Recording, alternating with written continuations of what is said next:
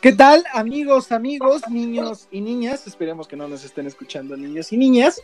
A este templo de la bufonada Fifi, a este pasquín inmundo, mejor conocido por Andrés Manuel, al terror de la 4T, al Felipe Calderón de, de López Obrador. Su programa Se cansó el ganso. Yo soy Daniel Dueñas y me acompaña mi queridísimo amigo, que digo mi amigo, mi hermano, Jaime Maussan. No, no es cierto, Diego Piñón, ¿cómo estás? Diego. ¿Qué tal, hermano? ¿Cómo estás? Buenas noches. No, muy, muy bien aquí, pues agradecido por la invitación que me haces a este nuevo programa que vamos a estar haciendo juntos. Pues gracias por considerar a mi hermano. Y sí, ojalá no nos escuchen niñas y niñas, porque si no, ahí los papás se van a tener que encargar, hermano.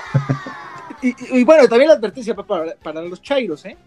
Porque este, si hay chairos escuchándonos, de una vez les advertimos, como ahora con el nuevo etiquetado, que esto podría producirles un, no solamente un dolor de estómago, sino un dolor de huevos muy grande. Entonces, este, vamos a tener bastantes temas que platicar, varias secciones. No solamente hablaremos de política, sino hablaremos pues de diferentes temas, ¿no, mi querido Diego? Así es, mi hermano, vamos a hablar de diversos temas, va a estar muy, muy entretenido, vamos a estar informando y sobre todo, pues también divirtiéndonos un rato, ¿por qué no? Y, más que nada que tenemos eh, conductores también de primera que nos van a acompañar hablándonos de diferentes temas, vamos a hablar desde política hasta cocina, mi querido hermano. Y pues bueno, empecemos este, este programa. Hablando un poco de política, vamos a empezar, mi querido amigo Diego. ¿Qué tal? Ya están la, puestas las bases, ¿no? Para 2021. Así es, mi hermano, ya, ya están puestas las bases cada vez más cerquita de la meta, ¿eh? Ya, ya, ya puso la mesa el INE ahora sí para, para, para 2021. ¿Y qué tal que, eh, bueno, primero que nada, ya puso las bases de quién van a jugar. Ahora sí, como dicen por ahí, quiénes son los caballos grandes, los grandotes y los chiquitos, como en la feria. Y también es quiénes no van a jugar, eh, que fue lo que pasó hace algunas semanas con los partidos políticos, eh, que les negaron el registro a unos y concedieron el registro a otros, que entre ellos los que concedieron es el PES y los que nos negaron es México Libre y redes sociales progresistas, ¿no? ¿Qué, pasó con ellos, Diego?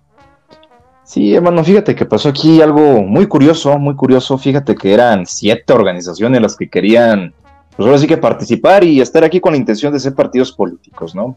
De las siete, pues solamente dos, dos este, tuvieron un, una aprobación positiva en la comisión de, de prerrogativas, ¿no? Y, fue por votación este, unánime, o sea, pues todos votaron a favor. Eh, algo muy curioso aquí es que, fíjate que sí has escuchado del PES, por supuesto, de, del partido del claro, PES. Claro, claro. Dios nos libre. no, sí, pues, no lo libró, es, hermano. Es, es, es, esta organización, ¿no? Que, que, que, bueno, muy criticada porque aparte tenía este, tintes religiosos, ¿no? O bueno, formada por líderes religiosos. Es correcto, es correcto, hermano. Y pues bien dijiste, Dios nos libre, pues no nos libró. no nos libró y le dieron el registro, a pesar de, como dices, pues, tenía el apoyo de, pues, de, ciertos grupos, ¿no? De religión, y aún así, pues el INE, el INE aprueba, aprueba este partido político satélite, pues de, de Mr. Cacas, entonces, pues aprobó. Y algo muy curioso aquí, fíjate que la única, el único partido realmente que yo veía como oposición y que todos vemos como oposición, pues era México Libre, ¿no?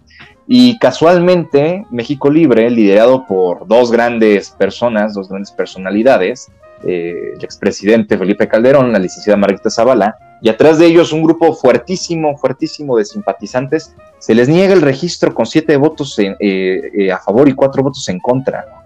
Es, imagínate y, nada más.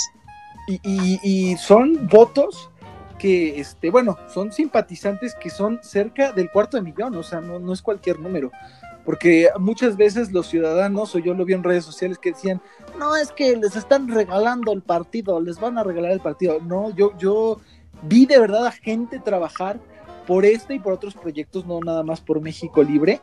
Y de verdad son, son horas de trabajo, de esfuerzo, de sacrificio. Y lo que hemos considerado mal es que lo consideran el partido de Calderón y, de Margarita, y es el partido de más de 260 mil personas. Sí, es correcto, es correcto. Es algo que, pues digo, los medios, lo, los medios, este, los medios son, son, influyen, ¿no? No, sí, por supuesto, los medios influyen, los medios pues siempre van a buscar la, nota amarillista, siempre, ¿no? Pues como tú bien lo dices, no, no es el partido de, Felipe ni de Margarita, es un partido de, con más de 230 mil afiliados, ¿no? Imagínate. La de ¿no?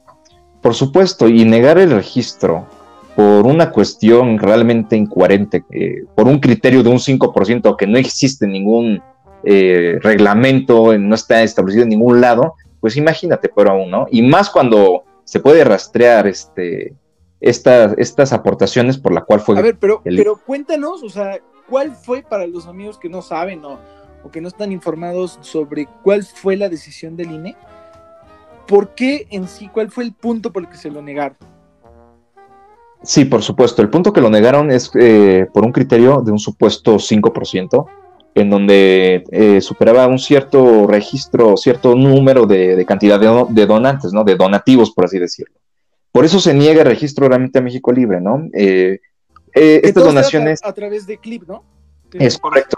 las donaciones son por medio de CLIP y pues, son totalmente rastreables, o sea, puedes literalmente checar este, por este, este medio pues todo, los datos de las personas que donaron, ¿no? Además de eso, se, entregaron documentos en donde acreditaban esas personas. Entonces, pues es incongruente la decisión del INE, ¿no? Teniendo todo en las manos. Es que eso, es, es, que eso sí, digo, a mí me, suena a, manera de burla, porque este Clip como tal es una plataforma súper rastreable, porque lo hacen personas con tarjetas de crédito de débito, ya sea, ¿no?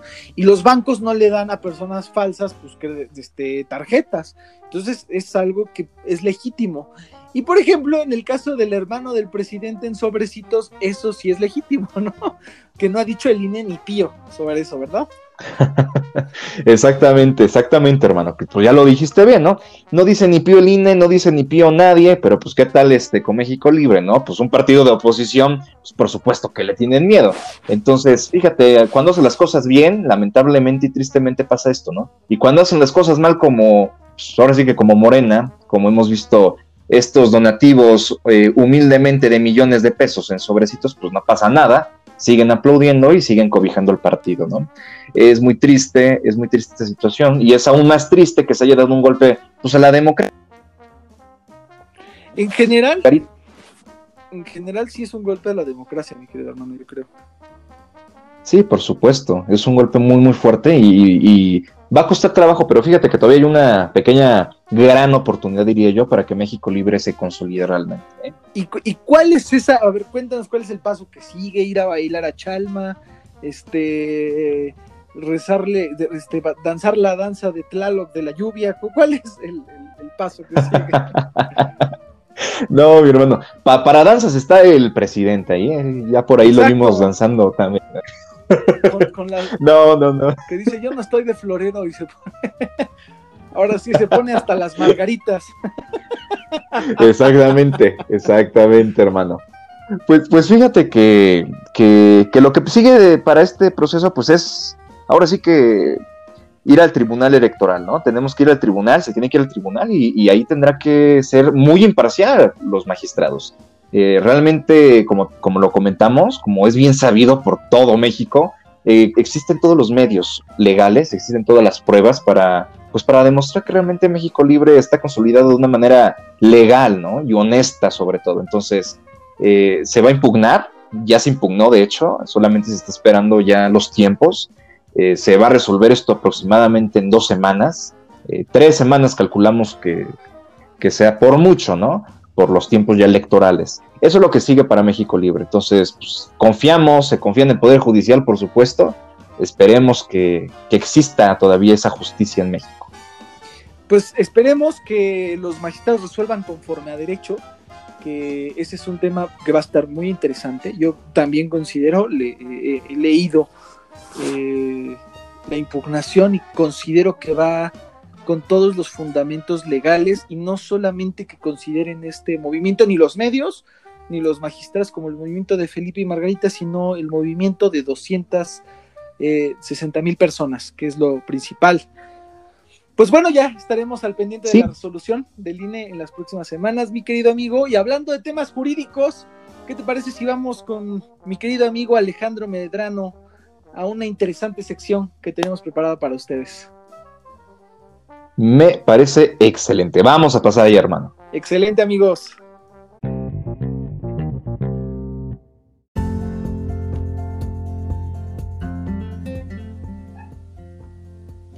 ¿Qué tal? Eh, pues seguimos aquí en Se cansó el ganso.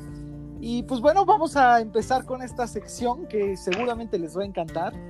Estoy con un amiguísimo también de, ya de mucho tiempo, mi querido amigo Alejandro Medrano, que va a tener una sección muy interesante con ustedes.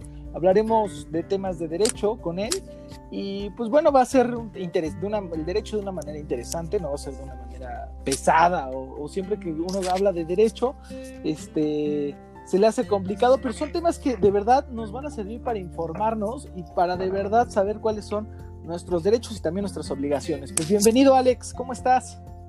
Muchísimas gracias Daniel por esta amable invitación que me has hecho. Estoy pues realmente muy emocionado de estar aquí con ustedes, contigo también. Y pues eh, también como lo has dicho vamos a hablar de derecho de una forma muy, muy, muy comunicativa, vaya, sin tantos tecnicismos. Y pues también para informar, para dar eh, conocimiento de qué es lo que está pasando actualmente en el mundo político, pero que también aterriza a temas tan importantes de derecho. Excelente, mi querido Alex. Pues bienvenidos a esta primera edición. Ahora sí eres de nuestros padrinos, ¿no? Se cansó el ganso. Y este. Y pues bueno, ¿qué tema nos traes el día de hoy como primer tema, mi querido Alex?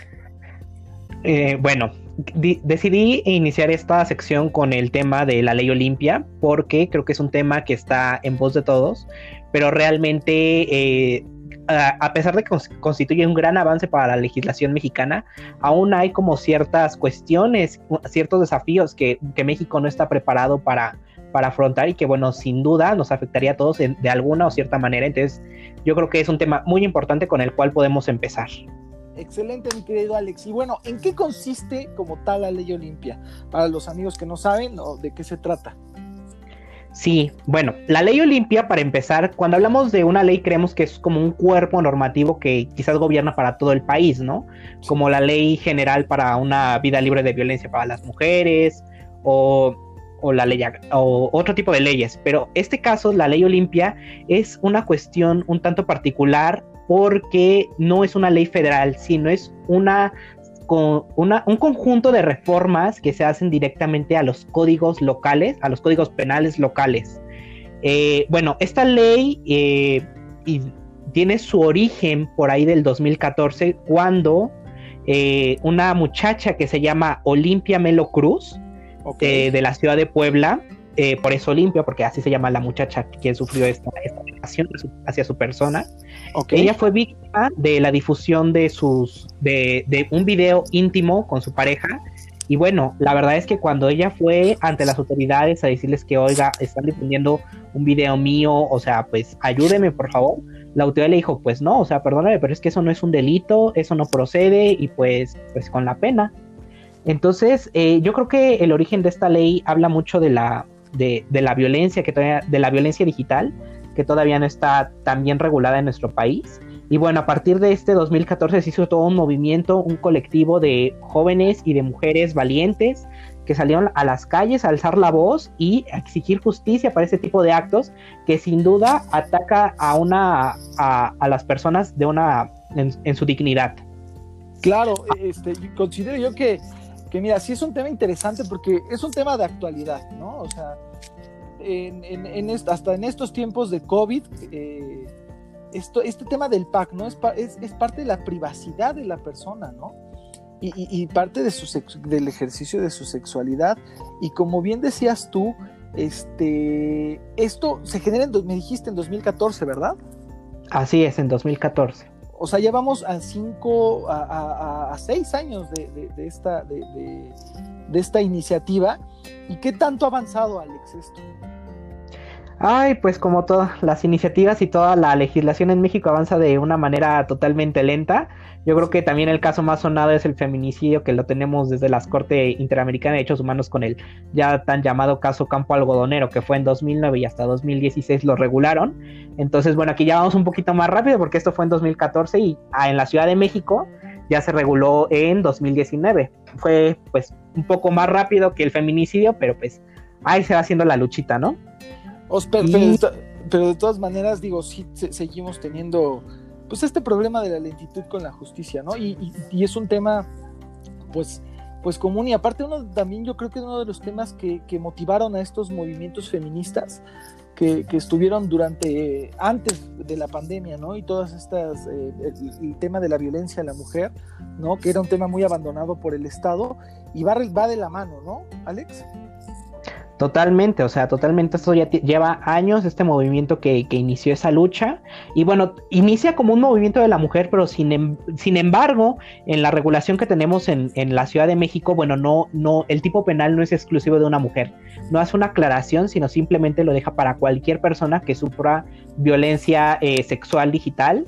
Y bueno, yo creo que deja este, este aspecto muy amplio. Y bueno, se lo demos también a, a, ellas que han luchado. Eh, con tanta, con tanta pasión y que bueno, que ahora tenemos estos tipos penales para todos. Ok, entonces yo también como hombre, por ejemplo, yo, mi pack anda en, redes, ¿no? O, me amenazan, hay, hay alguna persona que, que yo le distribuí mi, mi, pack y me amenazan con que lo van a distribuir, yo puedo acudir ante las autoridades, igual que una mujer, ¿no? Totalmente de acuerdo, totalmente cierto. Eh, tú puedes acudir ante el Ministerio Público a levantar una denuncia por este acto y tocas un tema muy importante que es la amenaza. En la Ciudad de México está regulado en el artículo 31 del Código Penal para el Distrito Federal, todavía así se llama. Y bueno, aquí nada se dice que este, esta fracción solo, solamente te habla de que grave, de que te grave eh, en, el ámbito sexual. Este, esta, este tipo penal solo es para, para ese para ese elemento típico, podríamos decirlo. Pero el 1909, que también forma parte de este conjunto de reformas de la llamada Ley Olimpia, habla de la amenaza, de la extorsión y de la difusión. ¿Esto qué quiere decir? Que si solo te están amenazando, ya forma parte de este delito. Ahora que y es tan parte de ese delito como si lo difundieran. Entonces yo creo que aquí hay varias partes de, de la conducta que están reguladas y que bueno que este en varios momentos que debemos, que esto sí debemos de tenerlo muy bien en claro, porque tú puedes creer que hasta que ya esté en todas las redes sociales es cuando están cometiendo el delito, y no, la verdad es que desde que te empiezan a amenazar ya forma parte de este, de este delito. Ok, entonces, este, pues bueno, está interesante, ¿no? Porque sí, hemos, sí se da el caso, ¿no? De, de, alguna persona por, por despecho, por humillación, por entre parejas mismas, ¿no? Difundir este material o amenazarlas con difundir el material. Entonces yo ya, ya como ciudadano o ciudadana pueda acudir ante las autoridades para, para, pues para denunciar, ¿no? Y hasta por ocio, diría yo, porque, bueno, yo recuerdo, yo, y, eso es una experiencia eh, que a mí no me la contaron, sino que yo la viví, que bueno, que recuerdo que en mi secundaria se dio mucho este caso, apenas era muy, muy nuevo este tema de la violencia digital, yo creo que también fue por ahí el año 2014, que realmente eh, los packs de las pobres muchachas andaban ahí por toda la escuela en una carpeta y bueno, o sea, realmente pues la, la, parte de la autoridad pues fue, su respuesta fue muy deplorable. Creo que, y eso también eh, conforma uno de los desafíos de esta ley Olimpia, que es la perspectiva de género, la perspectiva de género como aquella visión científica para llegar a la igualdad material y encontrar el fondo del asunto. Entonces, esas autoridades actúan sin esa perspectiva y empiezan a criminalizar a las pobres muchachas diciéndoles, tú tuviste la culpa porque si no te las hubieras tomado, bueno, pues esto no hubiera pasado, ¿no? Como, Barbosa, ¿no? Como Barbosa con, decir que las mujeres desaparecen porque se van con los novios, ¿no? Ándale, o sea, totalmente. Es, una mentalidad totalmente. muy retrógrada. Es una mentalidad muy retrógrada, muy retrógrada y muy machista también.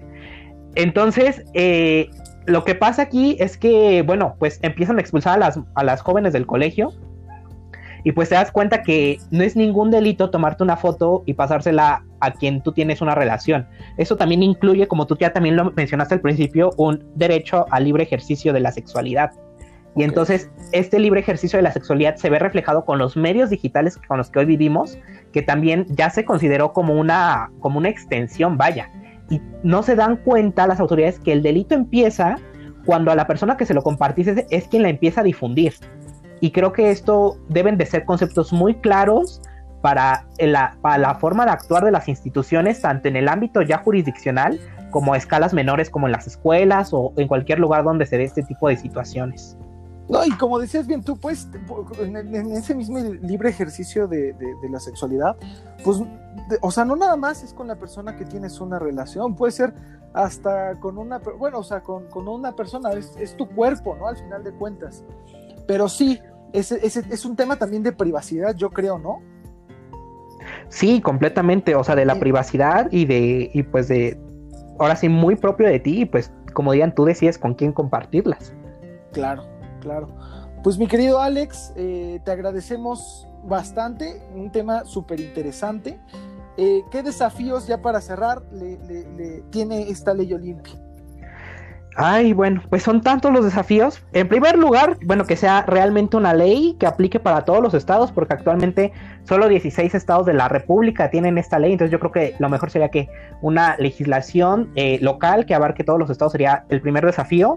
Otro desafío, como ya lo he mencionado, es la perspectiva de género para, eh, para determinar eh, el fondo del asunto, sin, eh, evitando los prejuicios de género tan arraigados en la sociedad. Creo que es algo a lo que debemos aspirar. Y yo creo también otro tema que es nuevo y que de esto sin nadie, nadie, nadie lo habla, es la inteligencia artificial. La inteligencia artificial aplicada como esta emulación lógica del comportamiento humano, de decir, ok, lo mejor que nos podría pasar en la vida es de que sepamos quién es este, quien se robó mis packs y, ejercitamos una acción penal contra él. Pero lo malo que estamos viviendo es que ahora la automatización podría hacer que yo esté aquí en Ciudad de México y quien me robó mis packs, no sé, esté en Ucrania, ¿no? Y entonces, bueno, ¿y ahora yo qué hago, no? O sea, la ley penal de México no va a llegar hasta allá, ¿no? Entonces yo creo que esta parte de inteligencia artificial es uno de los desafíos más grandes tanto para, no solo para ese delito, sino para todos los delitos y que realmente en México no existe un procedimiento penal que tenga medidas de protección, medidas cautelares, técnicas de investigación eficientes y reales para la actualidad. Yo creo que eso sería el más grande desafío porque pues realmente esto no está en ninguna agenda política y pues falta mucha investigación de este tema. Pues excelente, mi querido Alex falta bastante tema, un recordatorio para nuestras autoridades, que yo creo que, y nuestros legisladores, ¿no? E, ese tema que dices tú de hacerlo a nivel nacional es básico. Creo que ese es el primer paso que hay que dar para, para que de verdad sea punible y castigable esto. Porque como dices tú, no, a lo mejor no en Ucrania, en, Chihuahua puede ser punible y, en, el Estado de México no, ¿no? Entonces, Totalmente. ¿cómo, lo vinculas? Totalmente proceso. Pues bueno, mi querido Alex, te agradezco mucho. Nos vemos la siguiente semana, eh, seguramente con un tema súper interesante. Te mandamos un abrazo, mi querido Diego y yo. Y este, pues bueno, este, te mandamos un saludo y, y, esperemos te haya gustado este primer episodio de Se Cansó el Ganso. Muchísimas gracias Daniel y Diego por la amable invitación y pues aquí con mucho gusto estaremos la siguiente semana compartiendo temas de actualidad y pues nada, que estén muy bien. Gracias, mi querido Alex. Nos vemos. Hasta luego. A continuación, no te importa. Noticias sin censura, sin línea y sin sentido.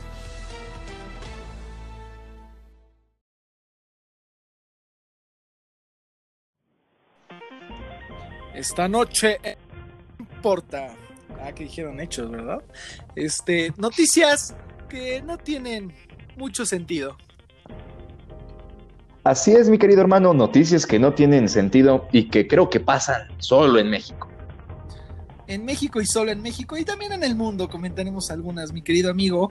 Y pues comenzamos con esta noticia. Buscan multar por servir refrescos a menores que un restaurante le sirva un vaso de refresco a su hijo o hija, aún con usted presente podría costarle una multa de 10 mil pesos al establecimiento.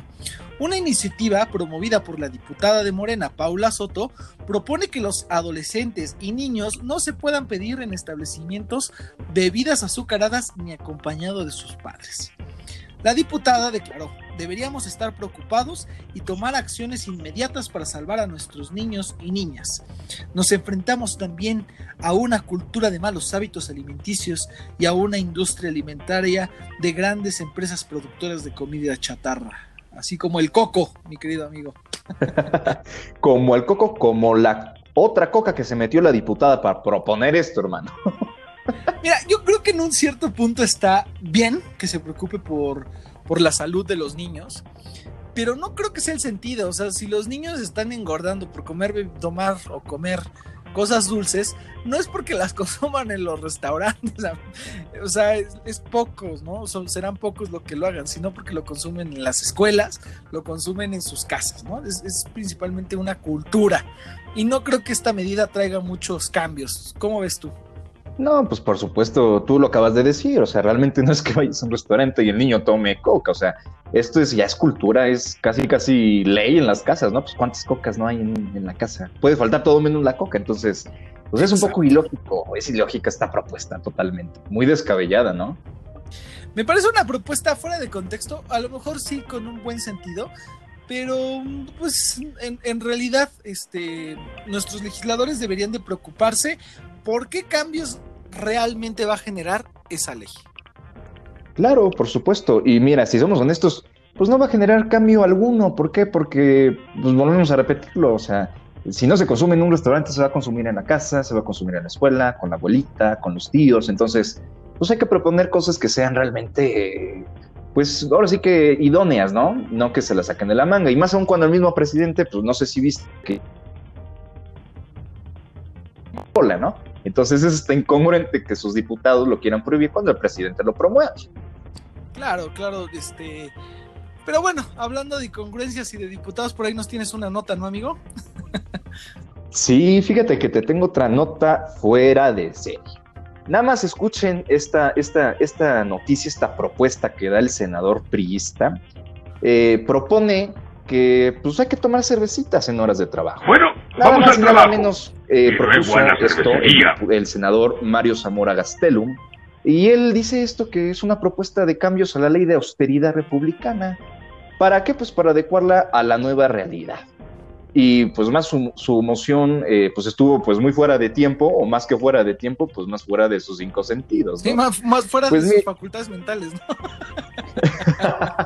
Exactamente. Pues mira, este, este senador dijo que hay que ajustar pues esta ley republicana y pues que se permitan en horas laborales y sobre todo cuando hace mucho calor, así como cuando te quema el calorcito en las jornadas muy exhaustivas, tan exhaustivas para los senadores que hasta se quedan ahí dormiditos en su curul, echarse pues un alipus o una chevita, una cervecita. Esa es la propuesta del senador. Y no creas, Dani, no crean, auditorio, que, que es broma es real, lo propuso, propuso reformar incluso la misma ley, el artículo 21 para ser claros.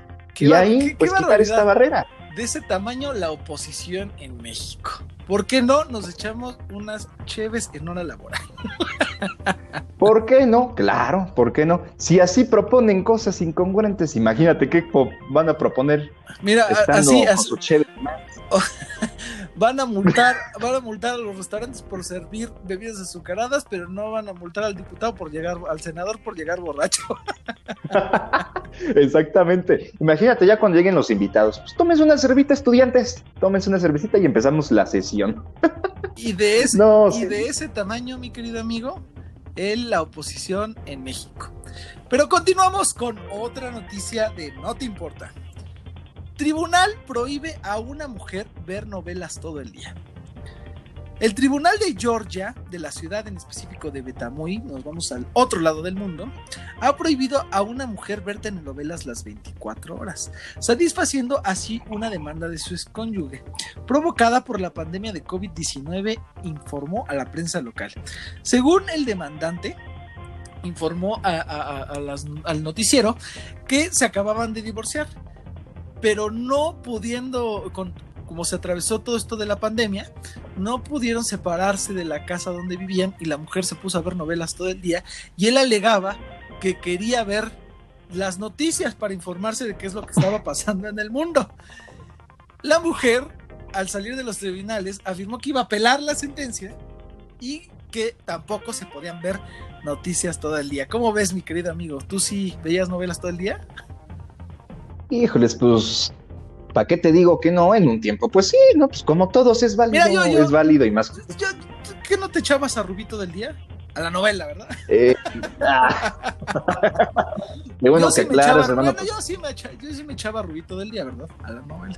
Sí, a, a Rubí y a la madrastra, ¿no, hermano? No, bueno, eh, eh, en gusto se rompen géneros, ¿verdad?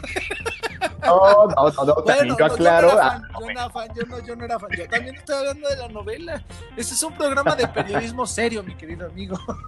Seriesísimo, ¿cómo no? Y más con seria, estas. Conducción seria claro. de primera, de primera. Claro, con noticias de primera como estas, ¿cómo no? Claro, claro. No, pues qué, qué triste. Fíjate que le, le, le, sirvió como castigo a este compadre. ¿eh? No, no, no, ese, sí fue castigo divino, hermano. Se divorcia. se divorcia y le queda la pandemia encima y se queda a vivir con la misma, la misma casa y con la misma mujer, pero ya divorciado, para variarla, y no hace más que ver novelas, imagínate. No, pues pobre compadre. Luego no lo deja ver las noticias, imagínate, ¿qué va a hacer? No, no, no. Y luego abogado, ya sabes que los abogados tenemos... Ha de sí, ha de ser abogado, ¿eh? No, pues sí, sí es abogado, ahí es jurista, se dedica a eso el señor. Mejor se hubieran puesto de acuerdo y, y este hubieran visto esta novela que produjo Televisa, ¿cómo se llamaba? La ley del amor, ¿no? ¿Cómo no la viste? Era una de, era una de abogados, ¿no? No, no me acuerdo, y que trataban casos súper serios, ¿no? Hasta de la super. Yo pensé que hablabas de. Yo pensé que hablabas de casos cerrados. No, no, no. ándale, ándale, se hubieran puesto de acuerdo. Pero bueno, amigos, esto fue No te importa. No te importa. Ahí le mandamos... Muchas gracias, amigos. Ahí andamos. Ahí al jurista. Hay que le mande saludos a Laura Bozo ya da perdis, ¿no? A continuación, de moda con Jimena Fragoso. Una sección llena de las últimas noticias de la moda para verte y sentirte bien.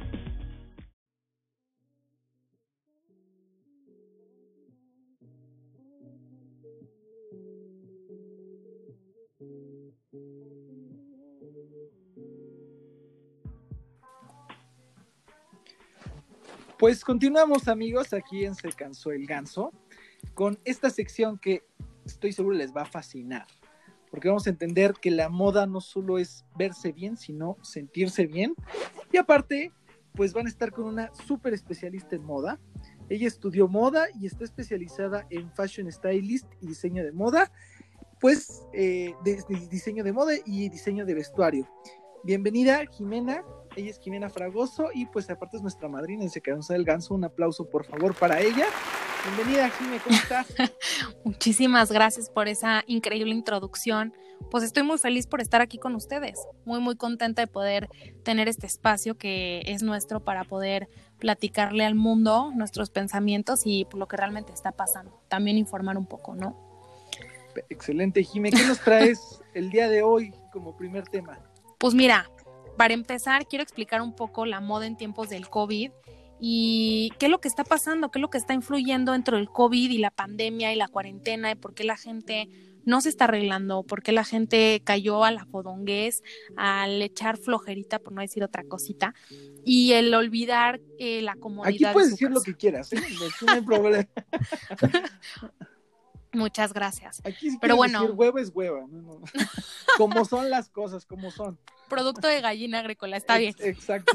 está bien, está bien. Ok, básicamente lo primero que yo quiero tocar es que, pues bueno, primero que nada, la economía se frenó. Creo que es un tema muy importante porque de ahí parte todo.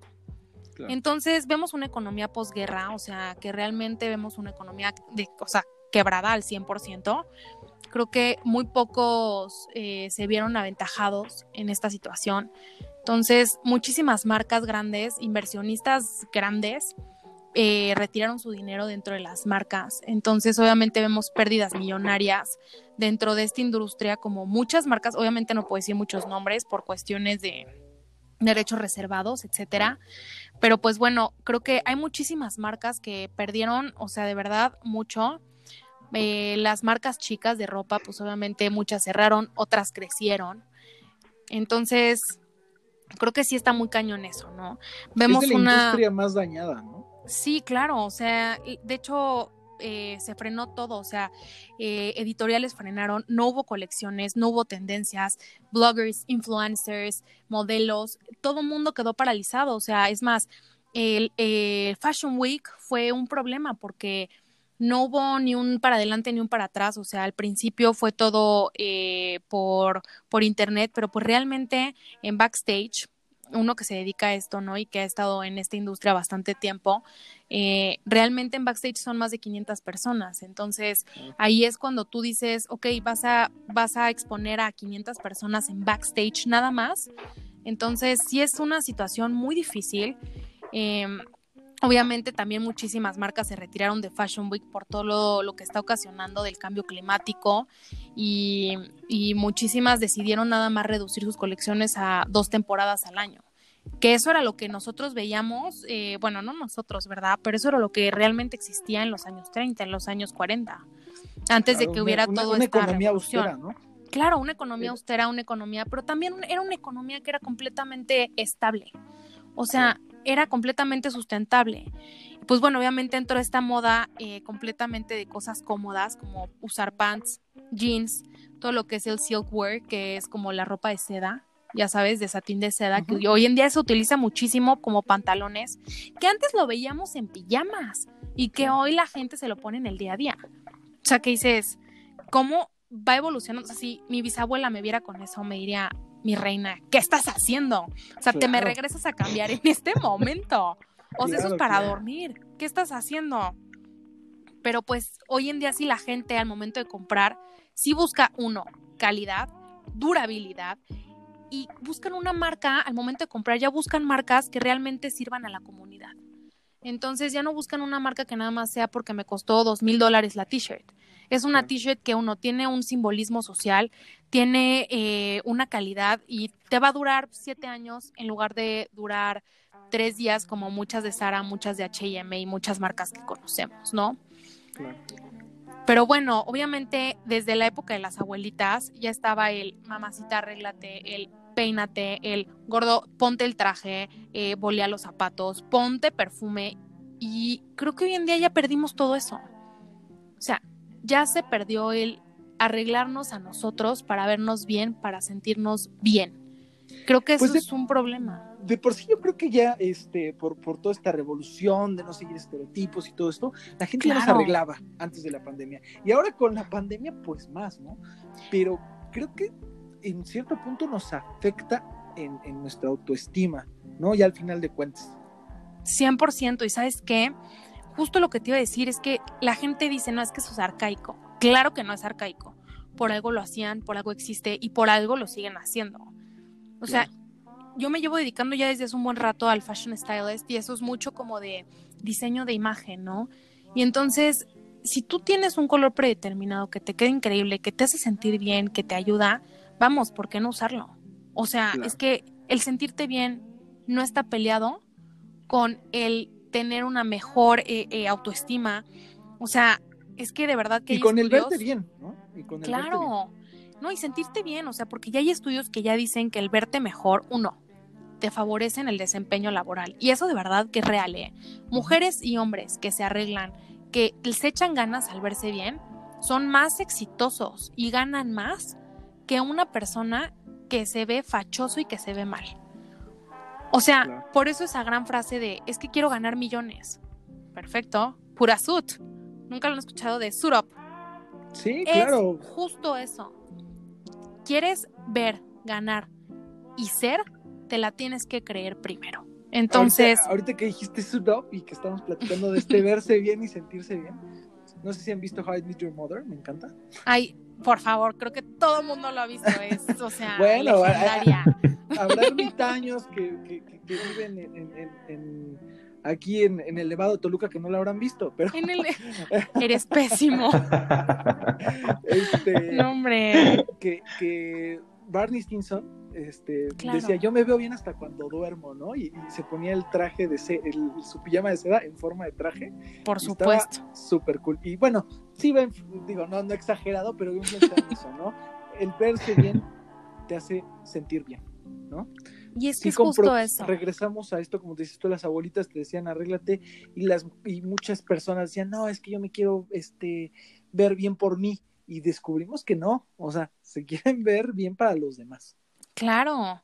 Y hoy en día vivimos en una sociedad, y, digo sociedad cuando me refiero a mundo, ¿no? Porque a mí cuando me dicen de dónde eres, yo siempre digo, soy del planeta Tierra. O sea, yo no soy de cierto lugar, soy del planeta Tierra, Earth.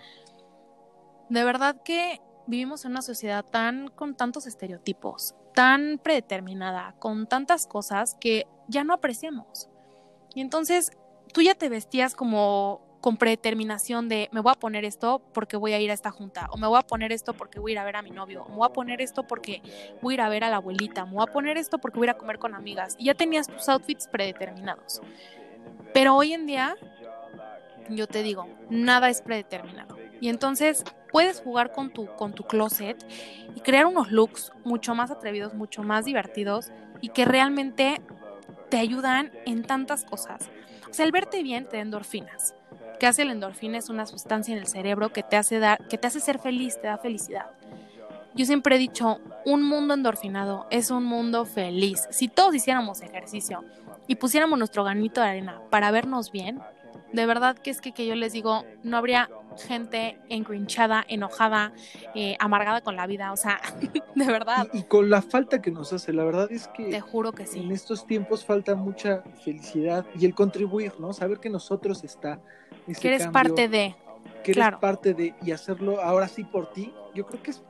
Mira, muchas reflexiones trae esta pandemia en varias cosas, pero yo creo 100%. que en, en este ahora sí empezarte a arreglar por ti, no por los demás, puede por ahí empezar también, ¿no? Esta, esta felicidad 100%.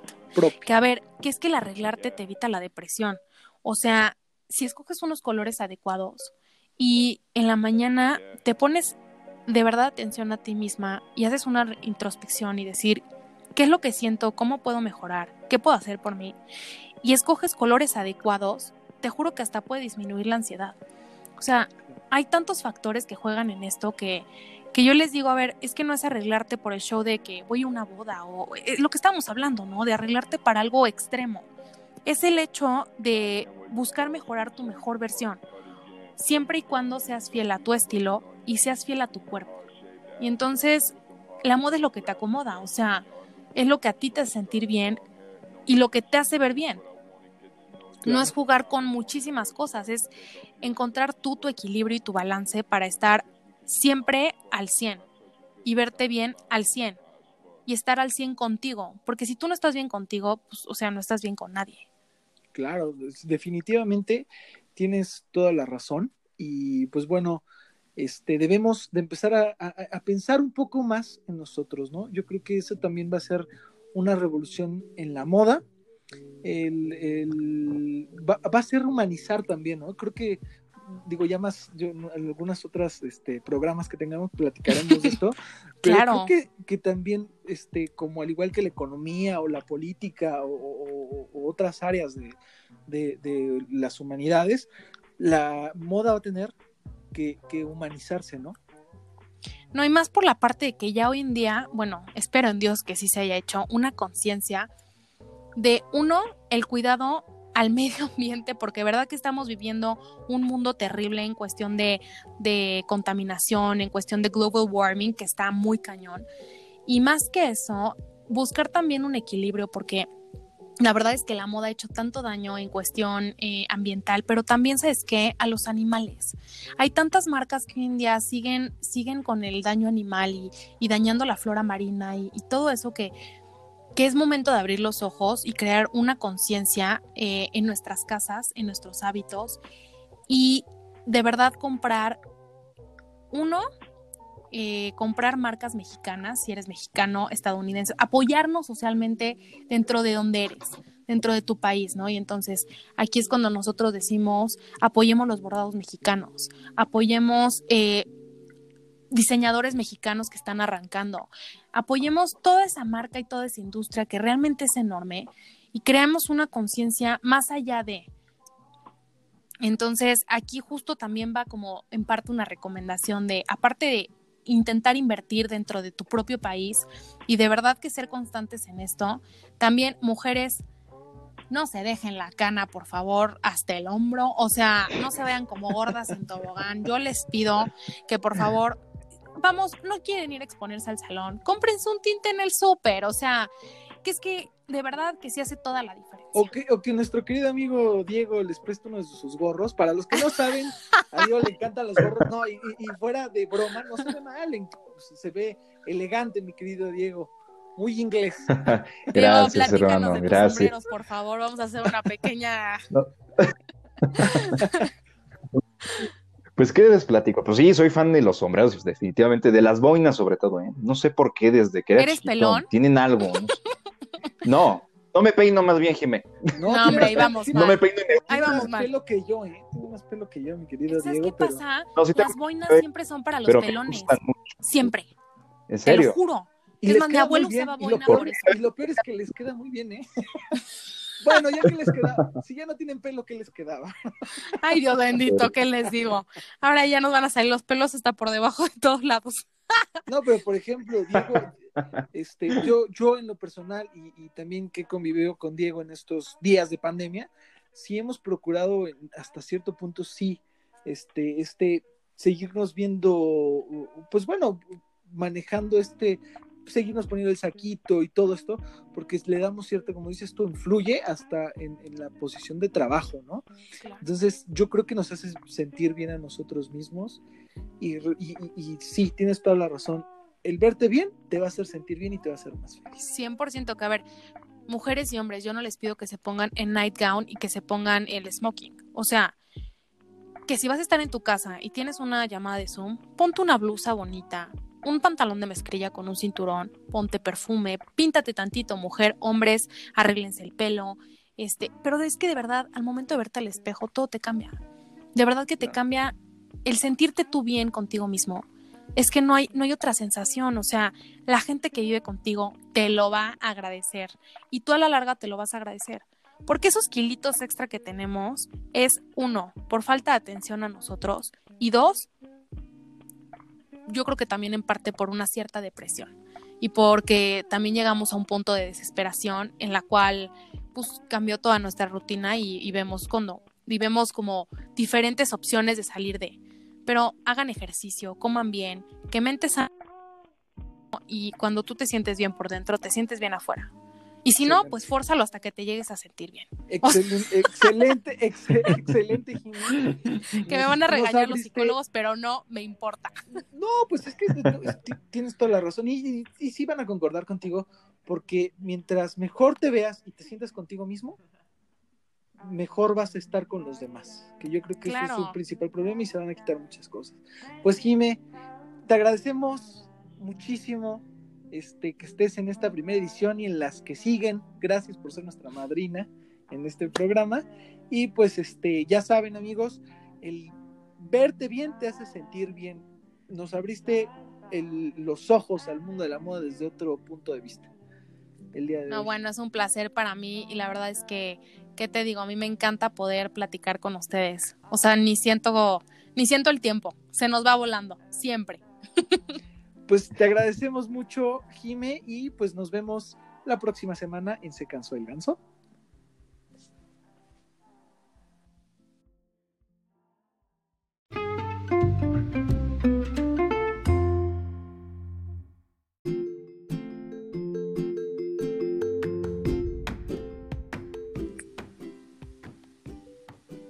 Queridos amigos, continuamos en Se Cansó el Ganso para esto quiero comentarles que nuestro querido amigo Daniel Dueñas tiene un tema muy especial, eh, una canción que él nos explicará un poquito más a fondo. Para esto te cedo el micrófono, mi querido amigo Daniel Dueñas. Pues bueno, amigo, pues para cerrar ya el programa de hoy en Se Cansó el Ganso, les traigo este tema musical que lo compusieron para una asociación civil que se llama Unidos Podemos. Al, igual se llama el, el tema este, Unidos Podemos. Este, este tema musical está dedicado eh, en contra de nuestro queridísimo presidente. Y pues bueno, se los pondremos para finalizarle la semana excelente. Ya ves que ha sido una semana excelente para el presidente. Entonces, para finalizarlo, le dedicamos este tema musical a él y al, y al Chocoflán. Ah, caray, ¿cómo, cómo a Chocoflán, mi hermano? ¿Qué pasó? La sopilota nos va a censurar. Amigo, me, refiero al vestido, no, no me refiero a su hijo de Andrés Manuel, sino me refiero al vestido de la primera dama, mi querida. y pues bueno, eh, agradeciéndole al público que nos hayan escuchado, que hayan aguantado este experimento. Y, y, que no hayamos sido tan pesados para ustedes en este tiempo que nos escucharon. Pues este, nos despedimos sin antes decirle que nos sigan en redes sociales. Eh, estamos todos juntos como arroba se cansó el ganso. Yo estoy eh, individualmente como arroba Daniel Duff en Twitter, guion bajo Duff. ¿Y tú, mi querido amigo Diego? Claro que sí, hermano. A mí me encuentran en Twitter como arroba Diego Pinón-bajo. Ahí estamos a la orden. Pues nos vemos la siguiente semana en Se cansó el ganso.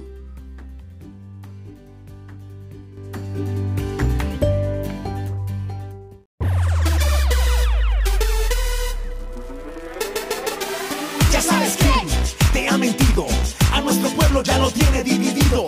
Ya sabes quién es un demente con gabinete repleto de incompetentes. Ya sabes quién ha fracasado, la economía del país ha destrozado. Ya sabes quién es un inepto, cada mañana son los mismos pretextos. Unidos podemos